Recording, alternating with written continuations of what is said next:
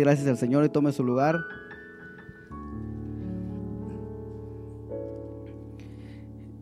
Estamos agradecidos con el Señor porque aparte de que eh, estaba lloviendo, usted decidió estar aquí en este lugar. Estamos agradecidos eh, y nosotros damos gracias eh, diciéndole al Señor, estamos aquí para adorarte, no importa, como decía el canto que estábamos entonando, no importa lo que pase, venga lo que venga, yo te voy a adorar. Y esto es parte de adorar al Señor que le adoremos aún, como decía el canto, le repito, pase lo que pase.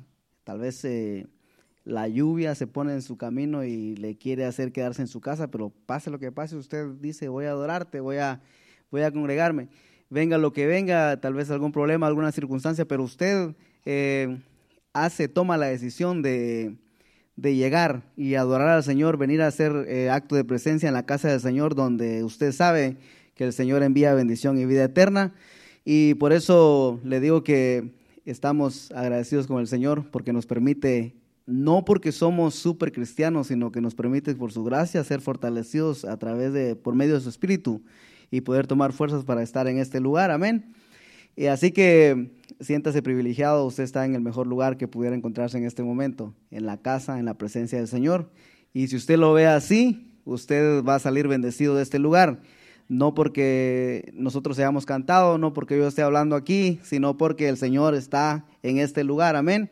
Y, tengamos en cuenta eso, tengamos la seguridad que cuando nos congregamos, Él está aquí y seguramente no vamos a salir de la misma manera eh, que llegamos. Entramos de una manera, pero salimos fortalecidos con el poder del Espíritu Santo, su presencia en nosotros eh, hace los cambios que tenga que hacer siempre y cuando obviamente depende del qué tan dispuesto esté nuestro corazón. Y yo creo que si estamos aquí es porque nuestro corazón está dispuesto, eh, porque eh, de alguna manera nosotros a veces venimos desganados, pero con, el, con el, hecho de estar aquí, hacer acto de presencia, le estamos diciendo al Señor, Señor, yo tengo hambre, yo tengo sed.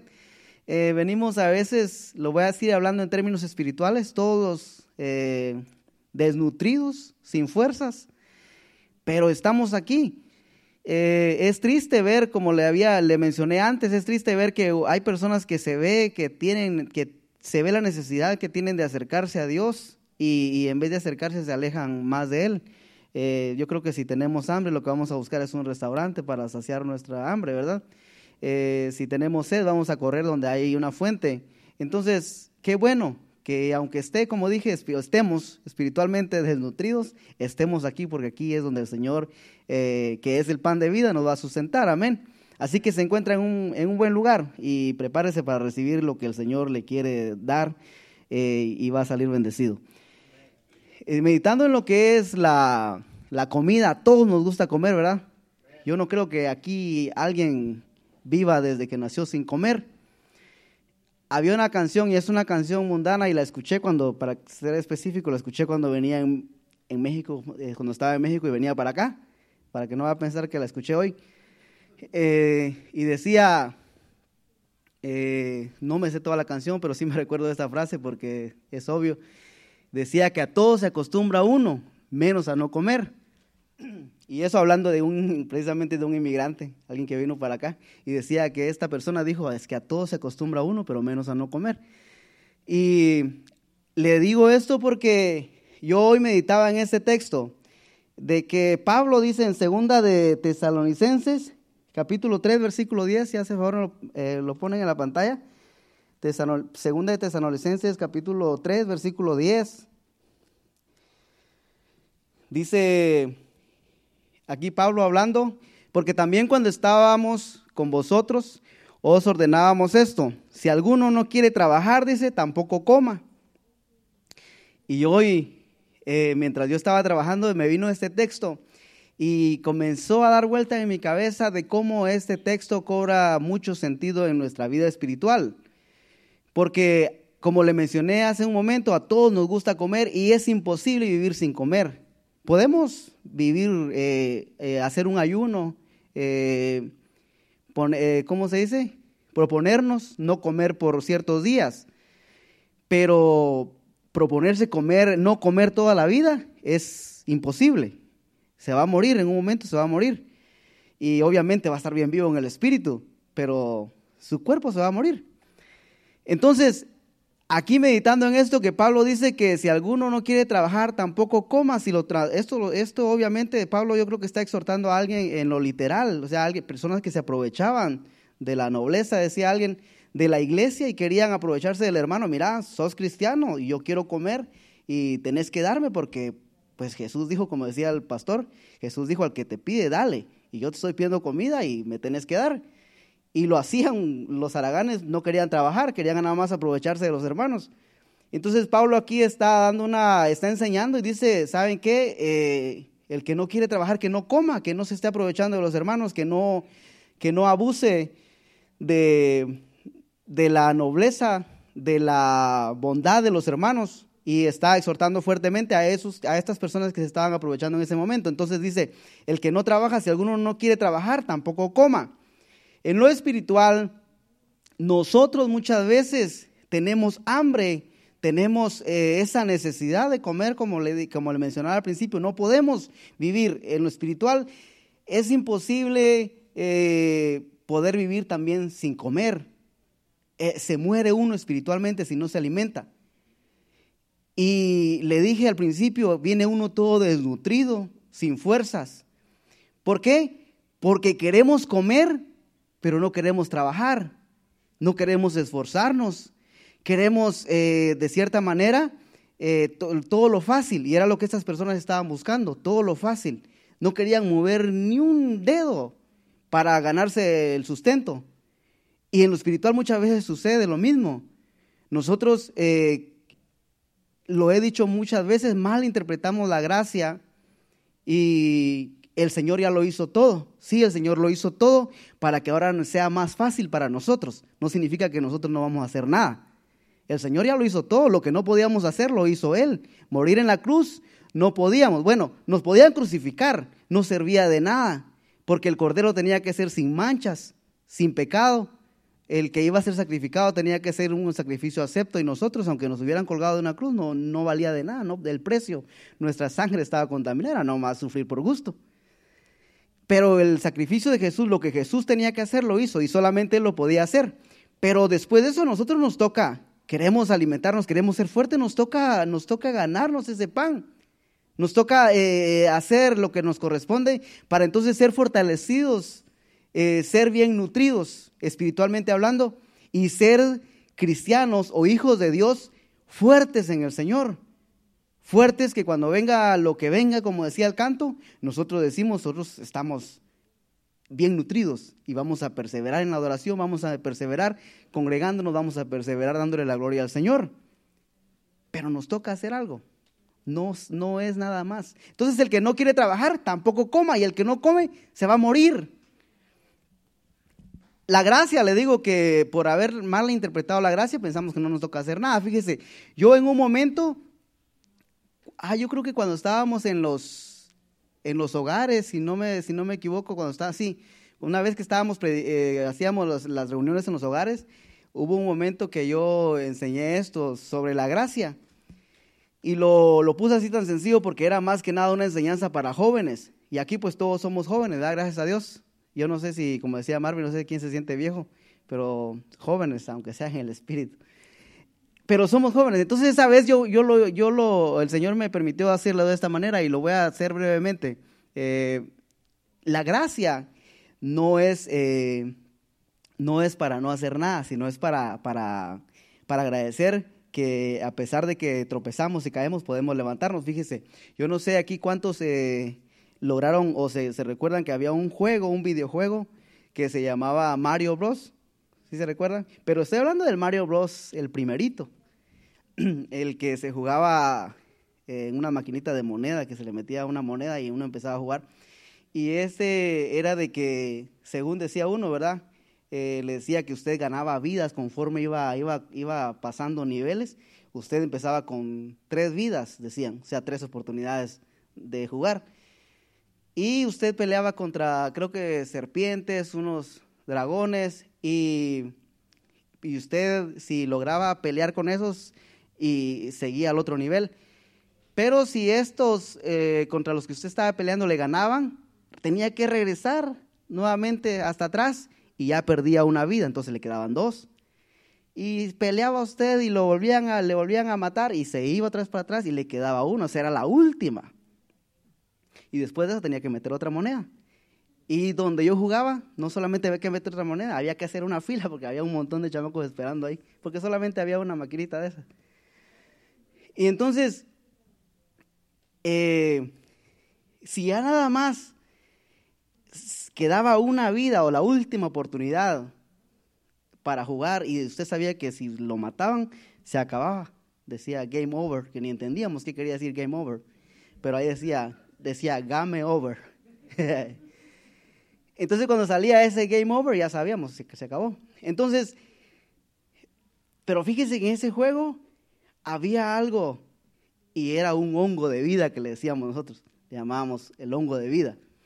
Y es que se trataba de que usted, si ya le quedaba una oportunidad, la última que estaba jugando, eh, yo sé que todos los que tienen juegos nuevos me están viendo este, ¿por qué se emocionan? Me estoy emocionando porque ese fue el último, el único juego que yo jugué. Es el único que conozco. Ahorita ustedes saben de todo lo más moderno. Yo estoy hablando de los primeros que empezaron. Y el único que jugué. Y entonces si ustedes estaban jugando con la última vida o la única oportunidad que tenía, pero si lograba descubrir dónde estaba ese honguito, un hongo, que, que le daba otra vida u otra oportunidad, usted eh, la acumulaba, es decir, ya no tenía una. Si se lograba comer ese honguito, usted tenía ahora dos. Y ya no importaba si lo mataban, ya le quedaba una, todavía una extra. Y yo logré, eh, recordándome de eso, eh, logré percibir la gracia de esa manera. Fíjese que en ese juego, ese hongo no lo merecíamos nosotros, es, ya nomás teníamos tres oportunidades y ya la teníamos jugadas si no las si no sabíamos cómo jugarla y nos mataban, ese ya era problema de nosotros, no era problema ni del juego ni del dueño de la maquinita. Pero a alguien, al que diseñó el juego, se le ocurrió eso eh, y yo lo pude entender de esta manera. Así sucede con la gracia. Nosotros muchas veces el Señor eh, nos permite una vez levantarnos y entonces nos acostumbramos a caer y a levantarnos, a caer y levantarnos y tenemos tres oportunidades. Muchas veces caemos, nos levantamos, caemos, nos levantamos, pero llega un momento donde ya el enemigo se aprovecha y nos acusa y nos, eh, nos empieza a bombardear diciendo que ya no podemos levantarnos porque nos queda nada más este, la última vida. O sea que ya, eh, como quien dice el Señor, ya no te, ya no te quiere, ya no, ya no tenés oportunidad alguna. Pero existe la gracia, y, este, esta es la verdadera gracia. Existe la gracia que aunque no lo merecemos, el Señor tiene ahí ese, yo lo voy a poner así en términos de juego, ese hongo de vida que se llama gracia. Que si en ese momento de debilidad, en ese momento que te encuentras que ya piensas que no tienes otra oportunidad de levantarte y seguir para adelante, si te logras agarrar de esa gracia, hay oportunidad para seguir hacia adelante. Hay oportunidad de levantarte y seguir y seguir y, conquistar, subir de niveles. Fíjese que yo primero al principio yo, no hombre, a mí me mataban a cada rato y pobrecita mi mamá perdía sus monedas a cada rato porque yo siempre se las andaba sacando para ir a jugar ahí. Pero cuando ya jugué muchas veces, yo me volví bien experto en eso. Y entonces empezaba con tres vidas y me iba y no me mataban. Y, me iba acumulando esos honguitos de vida. Entonces eh, no me mataban, entonces si conseguía ese honguito tenía cuatro vidas y subía de nivel y lograba conseguir otro honguito, tenía cinco vidas y así tenía tantas vidas que no importaba si allá adelante me mataban, ya tenía bastantes, entonces como que al dueño del juego ya no le traía cuenta que yo estuviera jugando mucho ahí, porque con una moneda yo seguía hasta ya seis vidas, no sé cuántas vidas daban. Pero esa es la gracia. Tenemos, tenemos la oportunidad de, de agarrarnos de ella para hacernos más fuertes.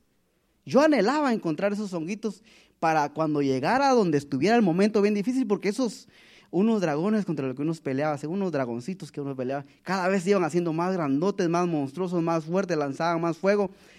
Y entonces yo anhelaba esos honguitos, a irlos acumulando para que cuando llegara a los niveles más fuertes, más peligrosos, no importara. Yo, yo, yo sabía que yo tenía esos hongos para de, agarrar, agarrarme de esas vidas que, que yo iba acumulando. Y esa es la gracia para nosotros.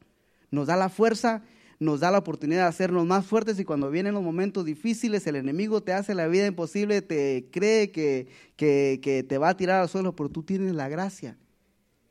Esa es la verdadera gracia, hacernos fuertes. No es tengo gracia y voy a caer para volver a levantarme. No, la gracia es para hacerse fuerte y seguir hacia adelante de un nivel simple, ir al segundo nivel, al tercer nivel y se pone más fuerte cada vez. Pero tenemos gracia. Nos da la gracia del Señor, no nos deja solo, no nos deja desnutridos, no nos deja nada más con tres vidas como les mencionaba que el juego tenía. Nosotros tenemos gracia, tenemos la bendición que podemos seguir hacia adelante y seguir fortaleciéndonos en el Señor, dice, dice Pablo también, y en el poder de su fuerza. Esa es la verdadera gracia, no es caer, caer, caer, caer porque tengo gracia. ¿Qué estamos demostrando? Que, que no es gracia, sino es grasa. Resbalar y resbalar y resbalar. Le mencionaba esto porque entonces, ya creemos que no tenemos que hacer nada. Y no, no es cierto. Tenemos gracia para hacernos fuertes y hacer más. Ser más fuertes para hacer más. Para eh, correr a hacer la voluntad de Dios. Hablando de lo que es comida, fíjese que nosotros eh, en primera, más bien en Juan, en los evangelios de Juan, capítulo 4, versículo 34. Aquí los discípulos querían darle de comer a Jesús, estaban preocupados porque Jesús no había comido. Y Jesús les dijo, mi comida es que haga la voluntad del que me envió y que acabe su obra. Aquí hablando en, términos espirituales. Y eso es, es, ese es el pan que a nosotros muchas veces nos hace falta y por eso estamos débiles. ¿Qué es lo que Jesús dice que es la comida que él necesitaba? Hacer la voluntad del Padre. Los discípulos estaban diciendo, Jesús, te vas a debilitar, te vas a, te vas a desnutrir, vas a perder fuerzas. Y Jesús le dice, no, yo me voy a hacer fuerte haciendo la voluntad del Padre. Esa es la comida que a mí me hace fuerte, que a mí me da la, la fortaleza para seguir hacia adelante. Y esa es la comida que nosotros necesitamos. No es, no es este, ya no hago nada, no. Tenemos que hacer. ¿Y qué es lo que hay que hacer? ¿Qué dice Jesús? La voluntad del Padre. Hay que hacer la voluntad del Padre. Ya somos salvos. ¿Para qué? Para hacer la voluntad del Padre. No somos salvos para no hacer nada. Somos salvos para hacer. Salvos para hacer. Salvos por gracia para hacer. La gracia no es para no hacer nada. La gracia es para hacer la voluntad del Padre. Y ese alimento es el que a nosotros Muchas veces nos hace falta y por eso es que, como le digo, a veces llegamos desnutridos, debilitados, porque allá afuera estamos haciendo todo menos la voluntad del Padre. Y por eso aparecemos todos sin fuerzas, unos ojotes así, unos cuernos así, ¿cómo se dicen? No cuernos, no. Cavernas así. Este, porque no tenemos, este, no tenemos esos nutrientes. Nos hace falta hacer recibir esos nutrientes en la vida espiritual, que es hacer la voluntad del Padre. Y fíjese que nosotros, por, porque como somos hijos de Dios, también ya se lo he mencionado antes, eso es para recordárselo, como somos hijos de Dios y pertenecemos ya a la familia del Padre, eh, creemos que todo está bien. O sea, nos congregamos, estamos, ya aceptamos a Jesucristo, venimos a la iglesia, aunque sea una, una, una, vez a la semana o una vez al mes, una vez al año, pero pertenecemos al cuerpo de Cristo. Somos hijos de Dios, estamos. Pero fíjese que yo estaba viendo en, en Mateo capítulo 21, versículo 28, que no basta solamente con ser hijo. Fíjese que aquí hay dos, aquí menciona, eh, vamos a leer. Pero ¿qué os parece? Dice Jesús hablándole a las personas que le escuchaban. Un hombre tenía dos hijos. Los dos eran hijos. Y acercándose al primero, le dijo, hijo, ve hoy a trabajar a mi viña. ¿Qué, ¿Qué, era lo que quería el padre? ¿Que hiciera nada? No, dice el padre, ah, ¿sabes qué? Sos mi hijo, no tenés que hacer nada. Ya, sos salvo por gracia, no, tengas, no, tengas, no que hacer nada, al cabo sos mi hijo. No, era hijo y el padre lo mandó ¿qué? A hacer, a trabajar. Bueno, dice, tenía dos hijos y acercándose al primero le dijo, ve ahora a trabajar en mi viña. El siguiente versículo dice, respondiendo él dijo, no quiero, no quiero. Porque nosotros tenemos, somos hijos de Dios, nacidos de nuevo, pero hay una, hay un hombre que, eh, un hombre en nuestro interior que Pablo le llama el viejo hombre. Ese viejo hombre no quiere, no quiere. Fíjese aquí es contra, se contradice este, este personaje, porque dice que el padre le dice, anda a trabajar, y él dice, sí, sí voy a ir. No, más bien dijo, no voy a ir. Dice, no, no quiero. Ahí se revela lo que el Pablo dice, el viejo hombre, el que no quiere. Pero dice que después se arrepintió y fue. Hay algo entre nosotros que anhela, anhela hacer la voluntad del Padre. Y nosotros decidimos escoger, o más bien decidimos a quién hacerle caso. Al que dice no quiero, o nos arrepentimos y decimos, aunque escucho esta voz que dice que no, yo me arrepiento y digo que sí y sigo hacia adelante. Somos nosotros los que decidimos, porque aquí el padre le dijo, mira, anda, y él dijo, sí, eh, no, no voy. Pero después dijo, no, es que no puedo hacerle caso a esta voz. Es mi papá, yo tengo que hacer la voluntad de mi papá. Y se fue. ¿Qué es lo que nosotros, a nosotros nos falta entonces? Arrepentimiento. Y creemos que como somos hijos no necesitamos arrepentirnos. Sí, necesitamos arrepentirnos porque si no estamos haciendo la voluntad del Padre, si el Padre dice, ¿sabes qué? Quiero que hagas mi voluntad, quiero que trabajes en mi viña, quiero que te esforces, quiero que hagas lo que aquí dice, y nosotros decimos no. Y a veces no tenemos que decirlo, pero no, no se ven. No se, no, no se ven las acciones, no se ve que, que, en realidad lo estemos haciendo. Necesitamos arrepentirnos, necesitamos arrepentimiento. Todos los días diría yo, porque en algo estamos fallando todos los días. Sí somos hijos, pero necesitamos aún, como hijos, arrepentirnos. Entonces sigamos leyendo, dice, y acercándose al otro le dijo de la misma manera, y respondiendo él, le dijo, sí. A este el padre le dijo, quiero que vayas a trabajar a mi viña, como le dijo al primero. Y este dijo, ah, sí, sí voy a ir. Sí voy a ir, claro que sí. ¿Cómo no? Voy. ¿Y qué cree? No fue. Dice que no fue. Y también ahí caemos nosotros. Porque cuando sentimos el momento precioso y tenemos ese, ese gozo entre nosotros, yo quiero ir a las naciones, yo quiero, como decía un predicador, quiero ir a apagar el infierno. Y dice el predicador este, y lo que tienen en la mano es una pistolita de agua. Pero se siente que puede porque están esas emociones, están esos momentos que se siente que pueden con todo. Y dice, sí, sí, voy. Pero con las obras y con las acciones es todo lo contrario. No, no se está haciendo la voluntad del Padre. Caemos también, somos hijos de Dios. Estos dos eran hijos. Aquí, estamos, aquí está la iglesia representada, aquí estamos nosotros y tenemos que, que asegurarnos que somos los que, aunque nuestra vieja naturaleza, nuestro viejo hombre, como Pablo lo, lo llama, dice no, nosotros nos arrepintamos y hagamos el esfuerzo y digamos sí, hay que esforzarse y hay que hacer la voluntad del Padre tenemos que asegurarnos que seamos de ese grupo, de esa clase de hijos. Entonces este le dice, sí, padre, yo quiero, yo quiero, yo quiero. Yo me voy a levantar a orar a las 3 de la mañana y a las 3 de la mañana está pero roncando todo lo que da. O sea, no, no, sí, sí, sí, sí lo voy a hacer. Y, y nada, no se ve nada. Y dice, y no fue. Entonces Jesús sigue diciendo, ¿cuál de los dos hizo la voluntad de su padre? Dijeron ellos, el primero. El primero, porque no obedeció al no, no, no quiero, sino que se arrepintió. Entonces, hacer la voluntad del Padre requiere arrepentimiento. Sí, este, este mensaje no es de condenación porque probablemente estemos, caigamos nosotros en esa categoría de los que no estamos haciendo la voluntad del Padre. Pero viene el momento de arrepentimiento y dirigirnos. Entonces decir, ¿sabes qué? Si voy a ir, si lo voy a hacer. Ahora sí, como decía un predicador que escuchamos siempre, Marvin y yo, que dice que hay muchos que dicen, Señor, eh, heme aquí y envíalo a aquel. Y así no es el texto. Entonces nosotros tenemos que decir, este, heme aquí, envíame a mí. Pero tenemos que arrepentirnos.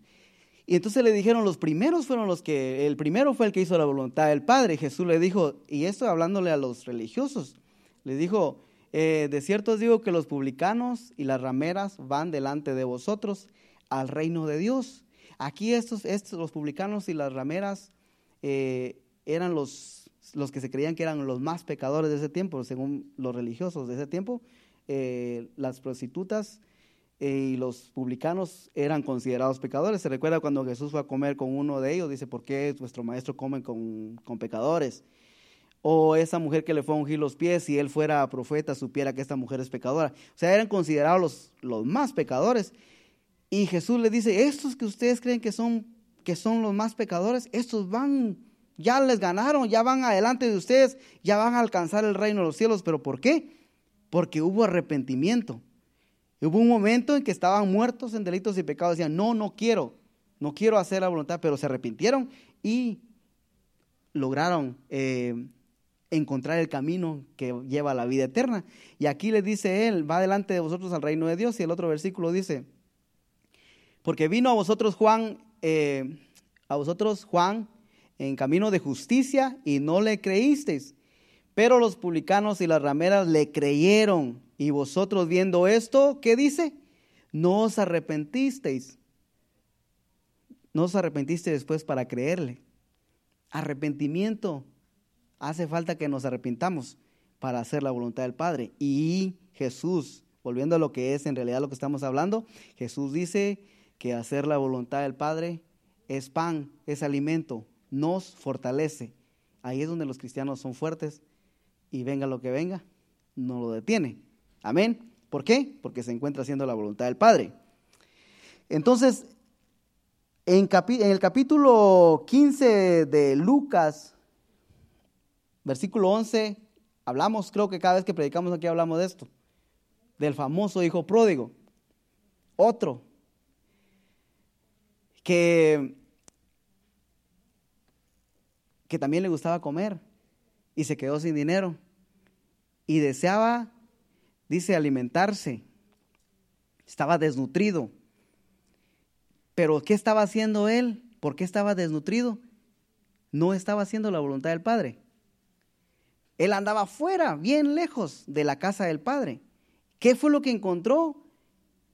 Si Jesús dice que hacer la voluntad del Padre es alimento que nos fortalece y nos da vida. Este hombre se alejó de la casa del padre, tomó la herencia, como ya lo hemos leído, y se fue y encontró que todo lo malgastó y encontró que tuvo hambre, empezó a desnutrirse y empezó a querer comer la comida de los cerdos y ni eso le daban.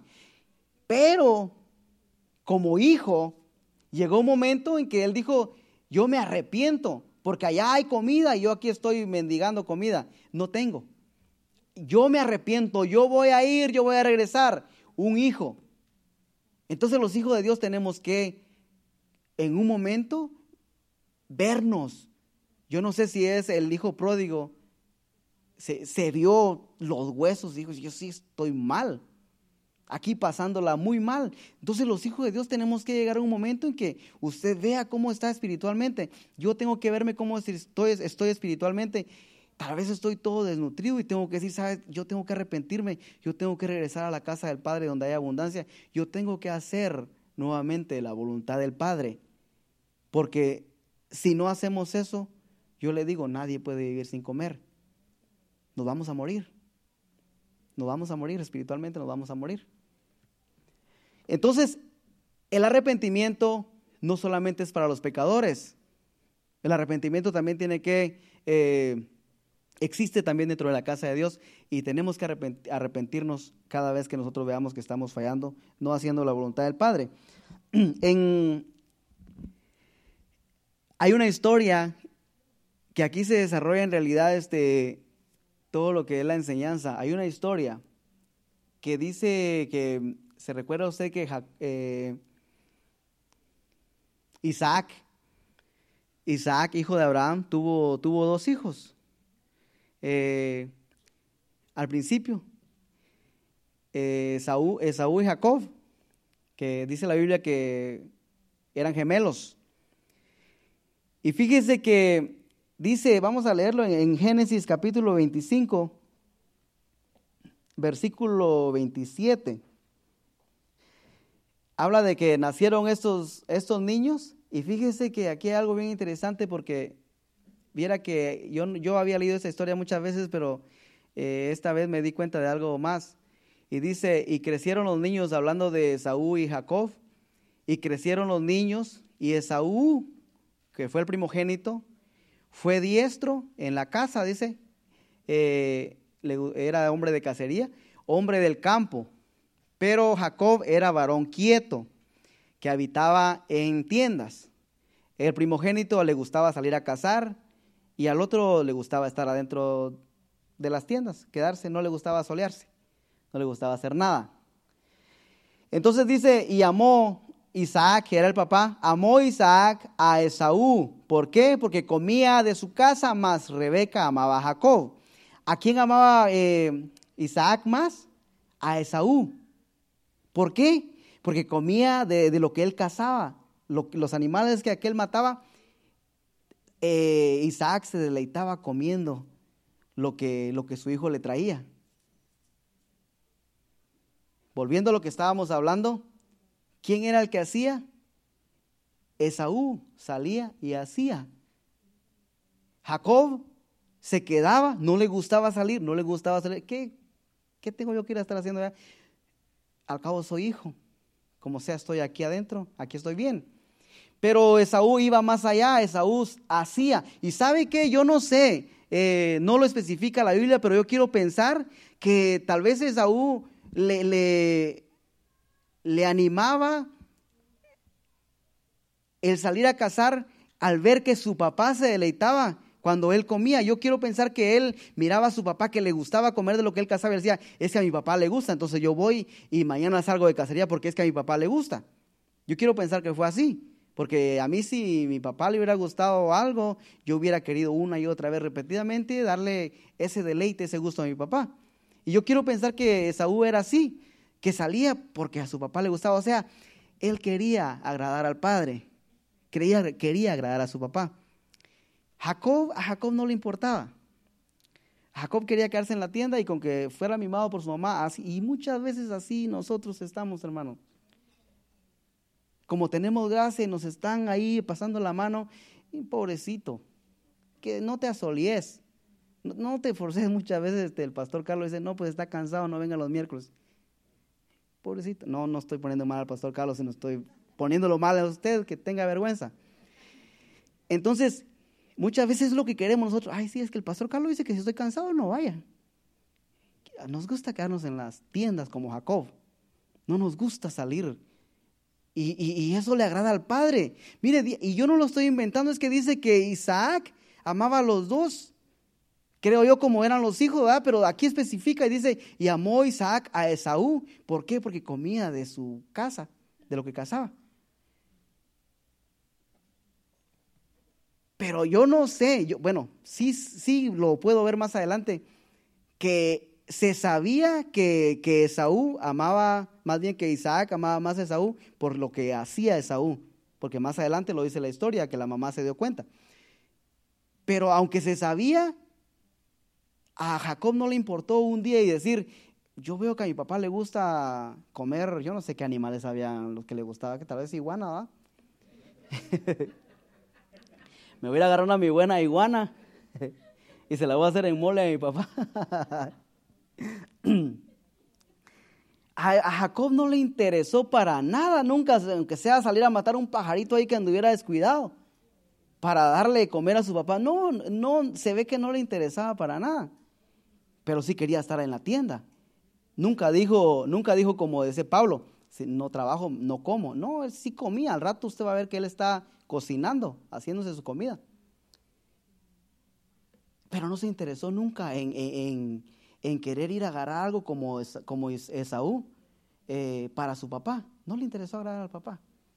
Entonces, pero aquí eh, Esaú era el que agradaba a Isaac, al papá. Y aquí lo triste es de que aunque el papá amaba lo que él hacía, este en un momento, eh, como ya se sentía bien protegido, ya como que decimos en Guatemala tenía cuello, no sé cómo le dicen en México, pero ya, ya, eh, ya como quien dice tenía al papá en la bolsa, ya no le importaba, ya, ya, ya no tengo que hacer más porque con que yo le traiga su, su animalito a mi papá, ya lo tengo contento, ya, ya le traje mucho, ya tengo crédito.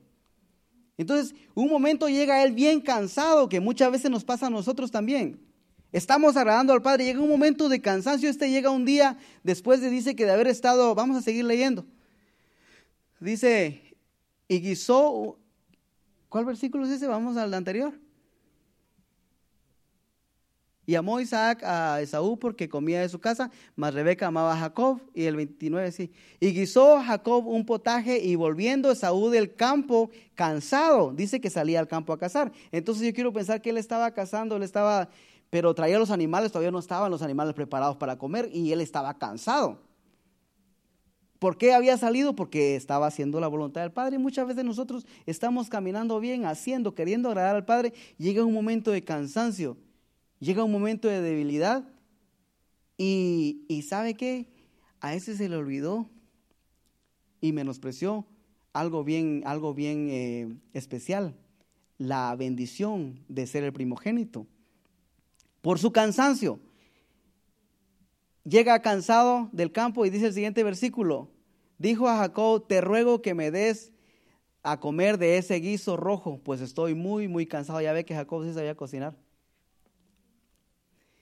pero nunca, nunca le importó darle algo a su papá, eh, cocinarle algo a su papá que él había ido a traer. Bueno, eso ya lo hablamos. Entonces dijo, te ruego que me des de comer ese guiso rojo, pues estoy muy cansado. Eh, por tanto fue llamado su nombre Edom, dice el siguiente versículo. Y Jacob respondió, véndeme en este día tu primogenitura. ¿Qué era la primogenitura? era la bendición del Padre sobre el Hijo. Era que eh, él, se iba a quedar con toda la bendición que el Padre podía darle a su Hijo. Entonces Jacob quería la bendición, pero no quería hacer nada. Jacob anhelaba la bendición. Él quería estar en el lugar de Saúl, pero no quería hacer lo que Saúl hacía. Nunca, se, nunca salió a cazar. No quería hacer algo que le acercara y llegar a ser, a llegar a ser tal vez este, el lograr la bendición del Padre por sus propios, eh, mostrándole su amor más bien al Padre por sí mismo, sino que todo lo quería fácil y muchas veces así estamos nosotros. Queremos la bendición, pero queremos este, nada más venir a sentarnos aquí y a ver, a ver cuánto oró el pastor Carlos, a ver si trae bendición para mí hoy. Y no, no le gustó lo que el pastor, es que el pastor Carlos no oró mucho. O cualquier cosa que se le ocurra, porque cada cosa que se le, que se le, que se inventa a la gente, echándole la culpa a los demás, cuando en realidad cada quien tiene una responsabilidad si quiere eh, en realidad estar cerca del Padre. Aquí nadie le impedía. No se dice que, que, Isaac tenía guardias personas que impedían que Jacob se acercara a él, no. Pero no, no se ve que él haya querido acercarse a Isaac. Entonces dice, véndeme en este día tu primogenitura. Y sigue el versículo siguiente diciendo, entonces dijo Esaú, he aquí yo me voy a morir. ¿Para qué pues me, me servirá la primogenitura? El 33 dice, y dijo Jacob, júramelo en este día. Y él le juró y vendió a Jacob su primogenitura. Y a él creyó que como le daba la comida al papá, ya lo tenía ganado, ya no necesitaba hacer nada más. Tengo gracia, en otras palabras ya la tengo hecha, no necesito hacer nada. Hermanos, que si dejas de orar, este, vas a, te vas a desnutrir, te vas, tengo gracia ya, la tengo ya, ¿qué importa?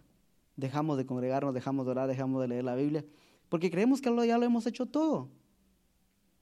Y en realidad este, yo no sé por qué él después empezó a pelear, porque después este, peleó por esto que hizo él. Y fíjese que ya, ya sabemos toda la historia. Vamos a saltarnos al, capítulo 27 al capítulo 27 de Génesis. En el versículo 1. Aquí ya, ya pasó ese evento. Ya aquel vendió la primogenitura. Se comió lo que Jacob le dio. Y dice que aconteció que cuando Isaac, el papá, envejeció y sus ojos se oscurecieron, quedando sin vista, llamó a Esaú su hijo mayor y le dijo, hijo mío, y él respondió, heme aquí.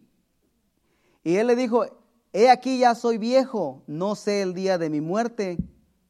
Toma pues ahora tus armas, tu aljaba y tu arco, y sal al campo y tráeme casa.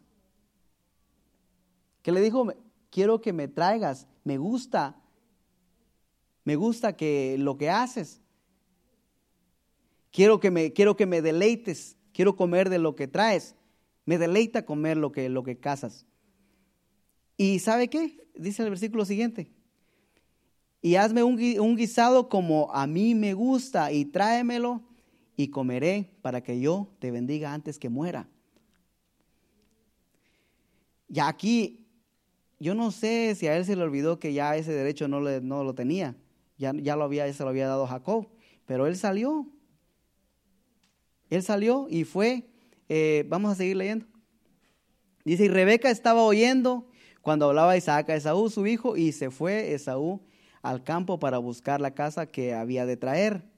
Dice, entonces Rebeca habló a Jacob, su hijo, diciéndole, he aquí yo he oído a tu padre que hablaba con Esaú, tu hermano, diciendo, tráeme casa y hazme un guisado para que coma y te bendiga en presencia de Jehová antes que muera. Ahora pues, hijo mío, obedece a mi voz en lo que te mando. Ve ahora al ganado y tráeme de allí dos buenos cabritos de las cabras, y haré de ellos viandas para tu padre como a él le gusta y tú las llevarás a tu padre y comerá para que él te bendiga antes de su muerte. ¿Sabe cómo le iban a hacer eso, ese guisado, ese guiso a él? Como a él le gusta. Eso era lo que tenía que hacer Jacob para acercarse al Padre. Hacer lo que al Padre le gusta. Hacer la voluntad del Padre. Eso es lo que tenemos que hacer usted y yo. Esaú hasta ese momento no, no, no, no había intentado acercarse al Padre. Entonces, para acercarse al Padre, la mamá le dice, tenés que hacer y llevar lo que a Él le gusta. Entonces nosotros nos encontramos en una condición, y ahora sí lo generalizamos, muchas veces estamos en una condición, y si ese es el estado en el cual estamos en este momento, estamos en una condición en que sentimos la lejanía del Padre, sentimos que somos hijos, pero no sentimos que tenemos la bendición, no sentimos... Eh, creemos por fe que Dios está con nosotros, creemos por fe, hemos aceptado a Jesús, tenemos la vida de Cristo, pero estamos lejos. Hasta ese momento eh, eh, Jacob era hijo de, Isaac, pero había una lejanía, había un distanciamiento. Y ahora aquí para que ese acercamiento se llevara a cabo, para poder acercarse al Padre, esta mamá le dice, tenés que llevar a hacer lo que a Él le gusta. Entonces nosotros si estamos sintiendo esa lejanía y no sentimos ya que estamos tan cerca del Señor como antes, es lo que tenemos que hacer hacer, empezar a agradarle a Él, hacer lo que a Él le gusta, qué es lo que, no es, qué es lo que estamos haciendo que sabemos que a Él no le gusta. ¿Qué era lo que dice que hacía Jacob? Viandas. Yo creo que a Jacob no le gustaban las viandas. Entonces, ahora la mamá le dice, no, tus viandas no. Vamos a darle lo que a él le gusta. Y eso, con eso te puedes acercar. Con eso vas a lograr tener una cercanía. Entonces, tomemos ese mensaje y hagamos queremos lograr una cercanía, hagamos, agrademos al Padre, empecemos a hacer eso que le agrada a Él. Y dice más adelante, sigamos, dice, y comerá Él antes eh, de que Él se muera, te va a bendecir. Y Jacob dijo a Rebeca, su madre, he aquí, Esaú mi hermano es hombre belloso y yo lampiño. Quizá me palpará mi padre y me tendrá por burlador y traeré sobre mí maldición y no bendición. Mira, esto es bien bonito porque yo lo escuché años atrás y cada vez que leo este capítulo me recuerdo cuando llego a esta, a esta parte. Eh, es, es, bien bonito, mire. Aquí todo, todo lo que es el Antiguo Testamento es tipología. Y aquí, este versículo específicamente, eh, esta historia más bien de aquí en adelante, todo es, este, es tipología. Aquí podemos ver a Jesús en, este, en, estos, en estos pasajes. Y es que Jacob está diciendo, ¿sabes qué? Yo no me parezco a mi hermano, aquel al que el padre, a que Isaac, mi padre, ama. Yo no me parezco en nada a él. Él va a, no mira, es cierto, ya está anciano, pero cuando empiece a tocar y me toque que no soy, porque no tengo, no soy velludo como él, no voy a agarrar ninguna, ninguna bendición. Puedo agarrar maldición sobre mí por estar entrando a tomar el lugar que no me corresponde. Y yo hablaba con mi hijo hace dos días porque estábamos leyendo este versículo y yo le decía, aquí estamos nosotros en, este, en, esta historia, nos tenemos que mirar nosotros. Y es que usted y yo llegamos en un momento, nos encontramos, como le dije, en un estado donde nos vemos y decimos, yo en nada me parezco a Jesús. El padre dice que se, sabe a quién el padre le dijo, tengo contentamiento en ese, ¿sabe quién le dijo? A Jesús. Entonces, para que el padre diga, tengo contentamiento en ti, tenemos que parecernos a Jesús. Porque el Padre dice que tiene contentamiento en Jesús. Entonces nosotros ahora, por eso Pablo decía, ya no vivo yo, vive Cristo en mí, porque e, es, es en Cristo en, que, en quien el Padre encuentra contentamiento, ¿se entiende? Entonces, si usted quiere que el Padre tenga contentamiento, se deleite con usted, usted tiene que parecerse a Jesús, porque a Él fue el que le dijeron, tú me agradas, yo tengo contentamiento en ti, y eso debemos nosotros de esforzarnos, vernos nos parecemos a Jesús porque es que el Padre solo encuentra contentamiento en Jesús. Y por eso nosotros ahora se nos ha dado la vida de Cristo, para que también el Padre diga, yo tengo contentamiento en ti. ¿Por qué? Porque tienes la vida de aquel en el cual yo tengo contentamiento, Cristo Jesús. Entonces aquí Jacob, viéndolo en lo que es la tipología, está diciendo, yo no me parezco en nada a mi hermano, cuando él me, empiece a querer reconocer, se va a dar cuenta que no soy yo. Y es verdad. Cuando el Padre nos mira a nosotros y no nos parecemos en nada a Jesús, nosotros no tenemos ninguna bendición alguna. ¿Por qué? Porque separados de Él, dice Jesús, separados de mí, nada podés hacer. Y Jacob tenía razón. Entonces, pero hay una solución para todo. Y lo hermoso de nosotros encontrarnos en esa posición es que no, no, no están, nuestras esperanzas no están perdidas. Es un momento entonces para decir, no me parezco a Jesús, ¿qué tengo que hacer? Y aquí la mamá le da la solución a, Jacob. Dice, ¿no te pareces? Es verdad. Entonces dice el siguiente versículo, cuando se da cuenta que, que el papá lo puede reconocer que no se parece al que él ama realmente, Dice, y su madre respondió, hijo mío, sea sobre mí tu maldición, solamente obedece a mi voz y ve y tráemelos. Dice el versículo siguiente, entonces él fue y los tomó y los trajo a su madre. Y su madre hizo guisados como a su padre le gustaban. Dice el siguiente versículo. Y tomó Rebeca de los, eh, vestidos de Saúl, su hijo mayor. El vestido de aquel que, el, que, deleita al Padre, que le trae gozo al Padre, que le trae eh, placer, que le trae contentamiento. Dice, ¿sabes qué? El Padre se deleita cuando ve, cuando escucha, cuando come de lo que Saúl trae. Entonces, ¿qué es lo que tenés que hacer?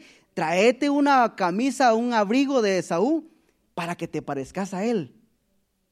Y ahí es donde nosotros tenemos que recordar que por nuestras propias obras nosotros no podemos, no podemos agradar al Padre.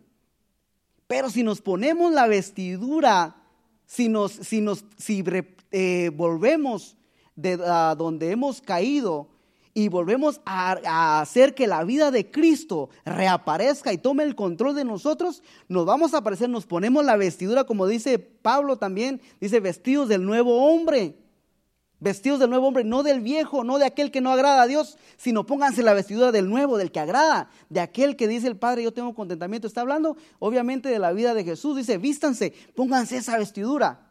Y ese es, ese es el panorama que se está viendo aquí. Aquí eh, Jacob se da cuenta que como Jacob, lo que va a encontrar es una maldición. Y nosotros tenemos que tener en cuenta y tenemos que recordarnos que con nuestras obras, no vamos a alcanzar nada. Entonces, ¿qué tenemos que hacer? Hacer todo lo que esté a nuestro alcance, hacer todo lo que dice la Biblia que tenemos que hacer para parecernos a Jesús y tener la oportunidad de vestirnos del nuevo hombre para que cuando nos presentemos delante del Padre, dice, dice también Pablo, vamos a tener, presentarnos a Él y vamos a ser aprobados. No vamos a ser avergonzados. Dice, procura con diligencia presentarte delante de Dios como alguien que va a ser aprobado, no como alguien que va a ser avergonzado.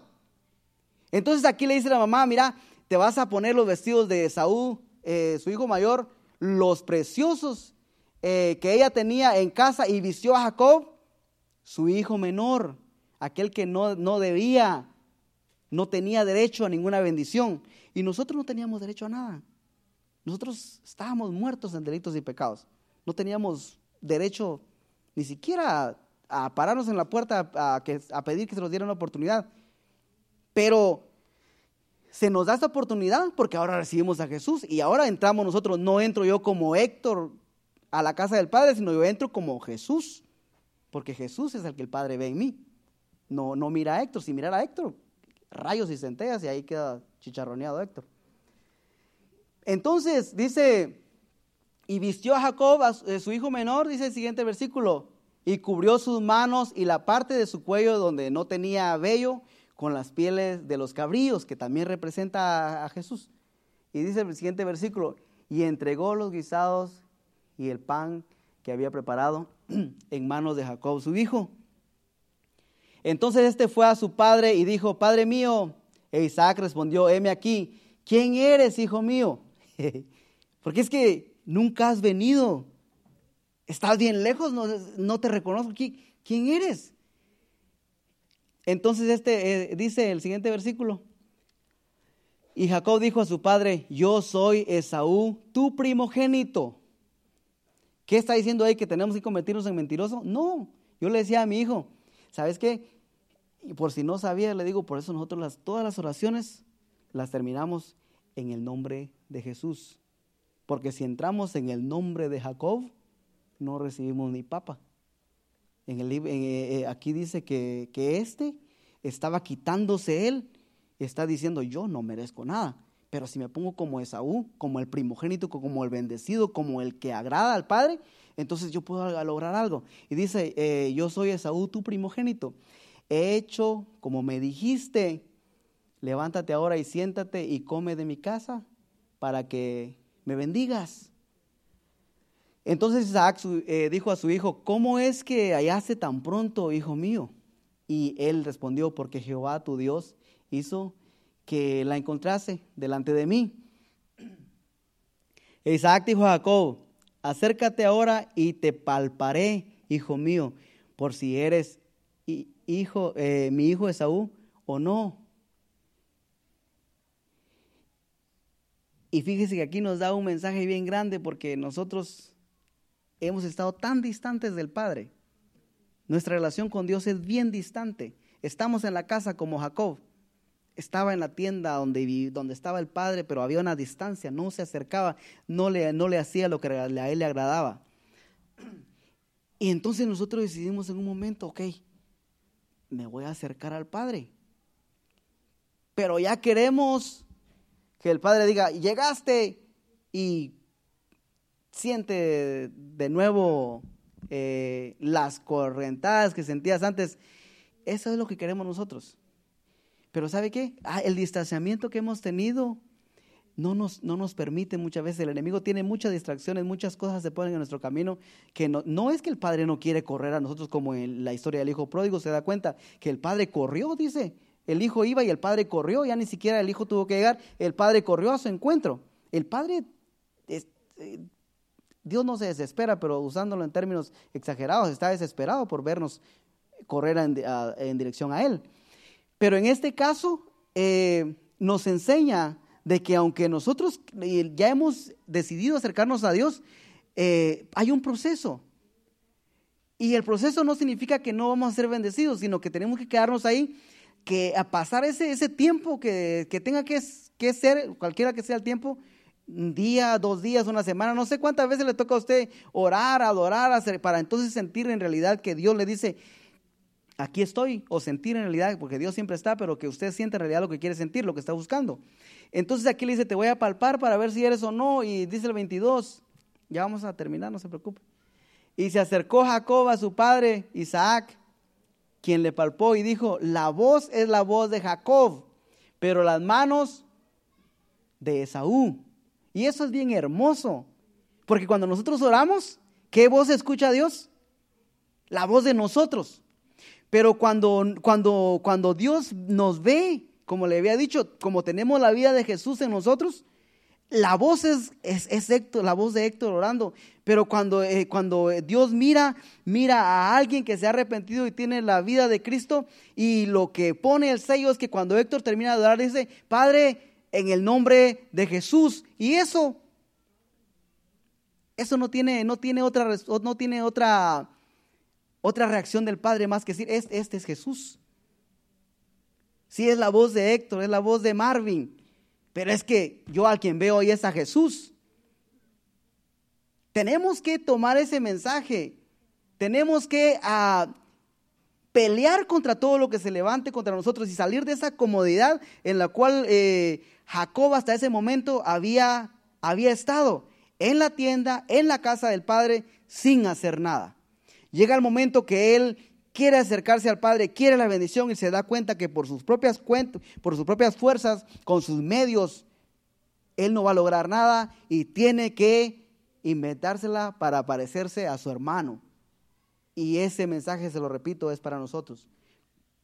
Siga viniendo a la iglesia, siga haciendo lo que usted quiera, pero hasta que usted no procure hacer las cosas que Jesús hacía para agradar al Padre y parecerse a Jesús, no vamos a tener ninguna bendición de parte de Dios. No vamos por eso nos sentimos bien, bien distantes. Tenemos que procurar ser como Jesús.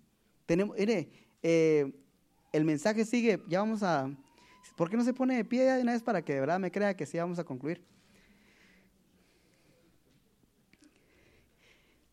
Dice,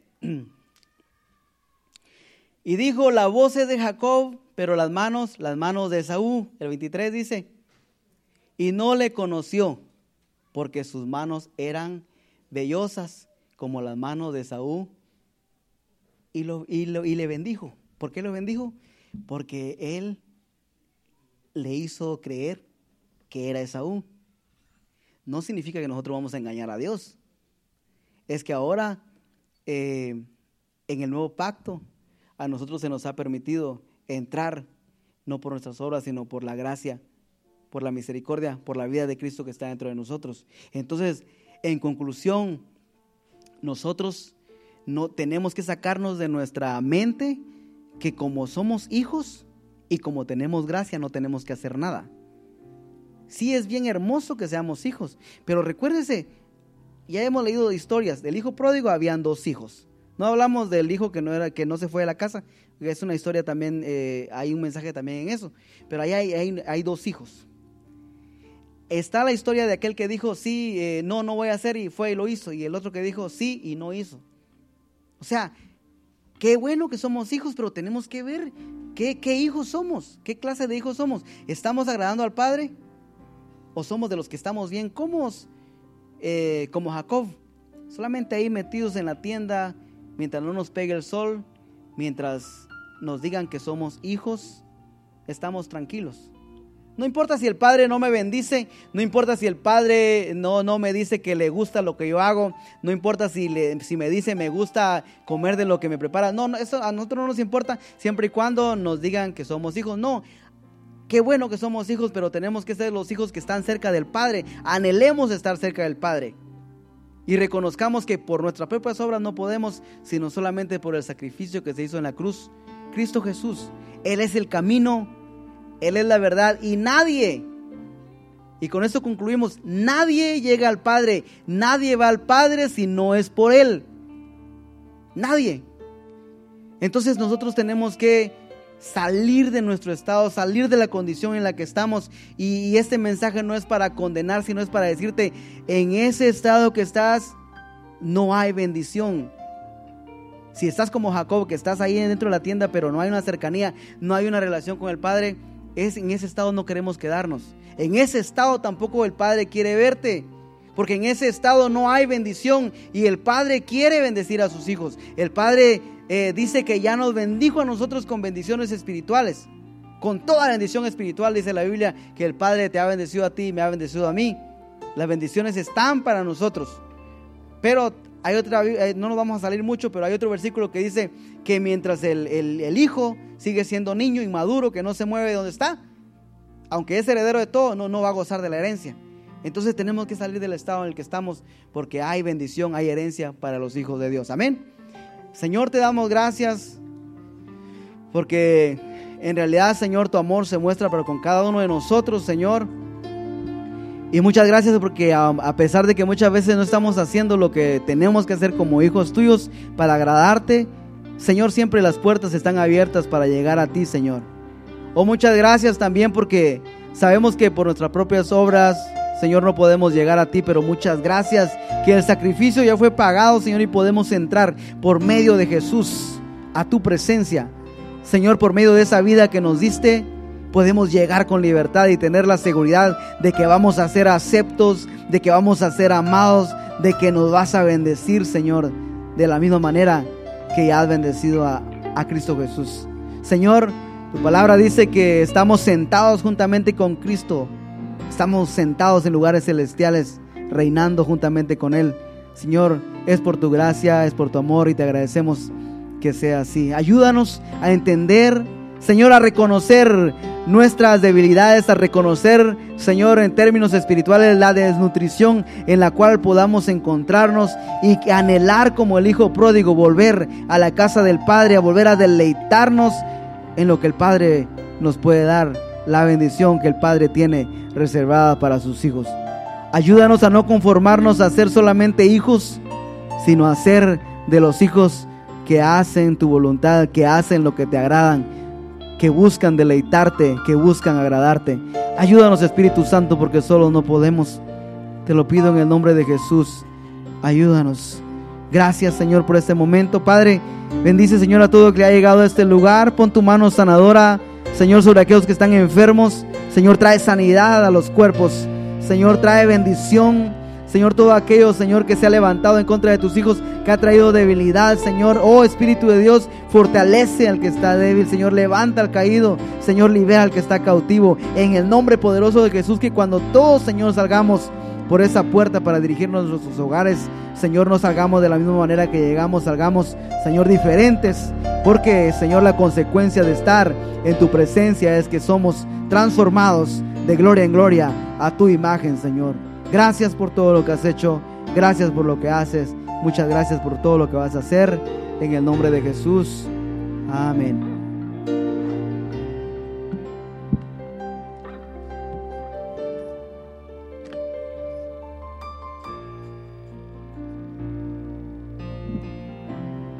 Así como estamos, vamos a adorar a Dios con este canto. Ya hermano Héctor ya hizo la oración. Ya Dios está en control. Usted siga allí adorando a Dios. Adore a Dios con este canto y así en breve nos iremos a nuestros hogares. Gracias, gracias Señor.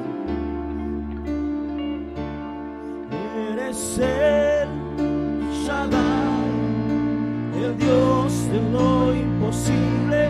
Confiaré en ti, Señor.